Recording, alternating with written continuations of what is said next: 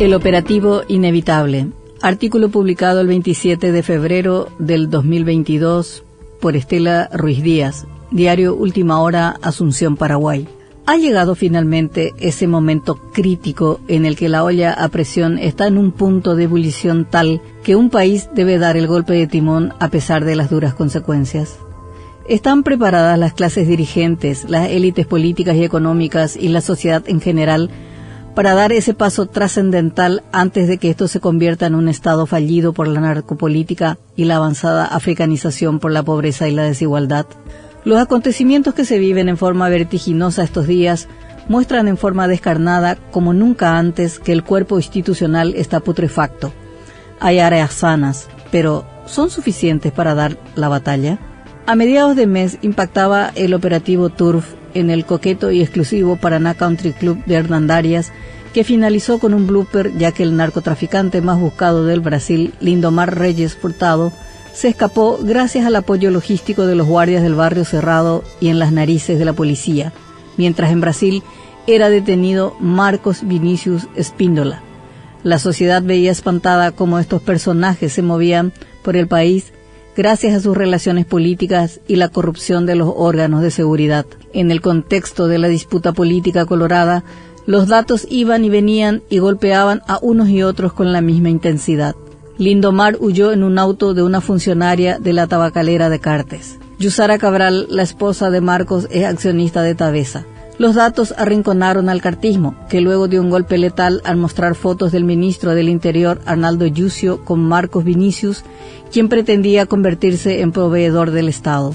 Pero el tema que tumbó a Yucio fue haber usado la camioneta del narcotraficante al retornar de sus vacaciones del Brasil.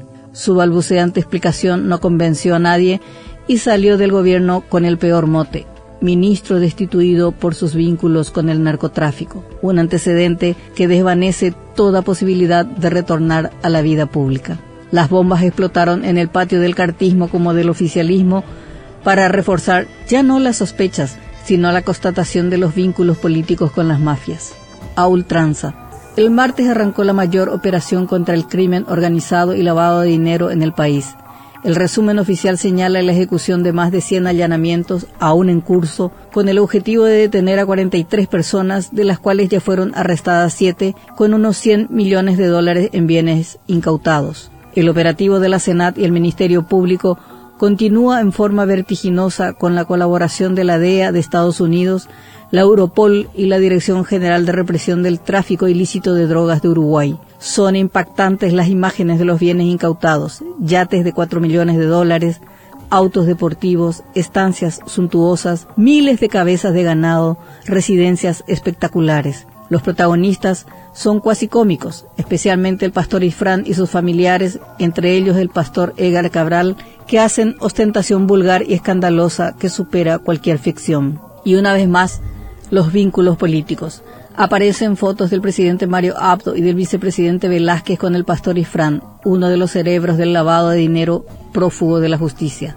Del expresidente Cartes con Claudecir da Silveira, cuya estancia fue allanada.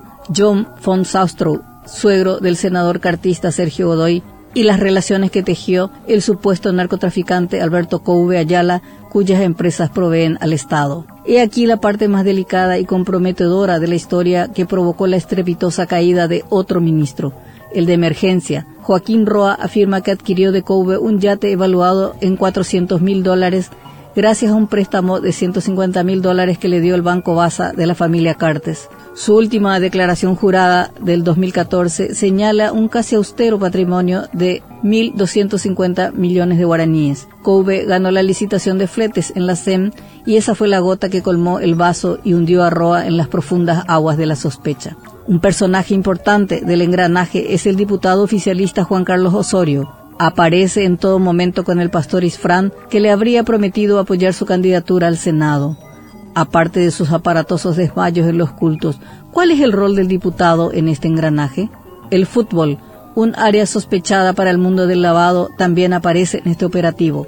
El uruguayo Sebastián Marcet Cabrera, considerado una figura clave del esquema, jugó en el Deportivo Capiatá. En este capítulo aparece el nombre del diputado colorado Erico Galeano, empresario y expresidente del club, es precandidato a la gobernación de Horacio Cartes.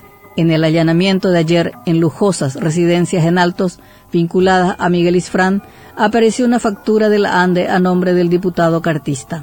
Cristian de Clesis, hermano del diputado oficialista, aparece en el documento de constitución de la firma Grupo Tapiracuay de Coube. Dice que ahora ya no pertenece al grupo empresarial.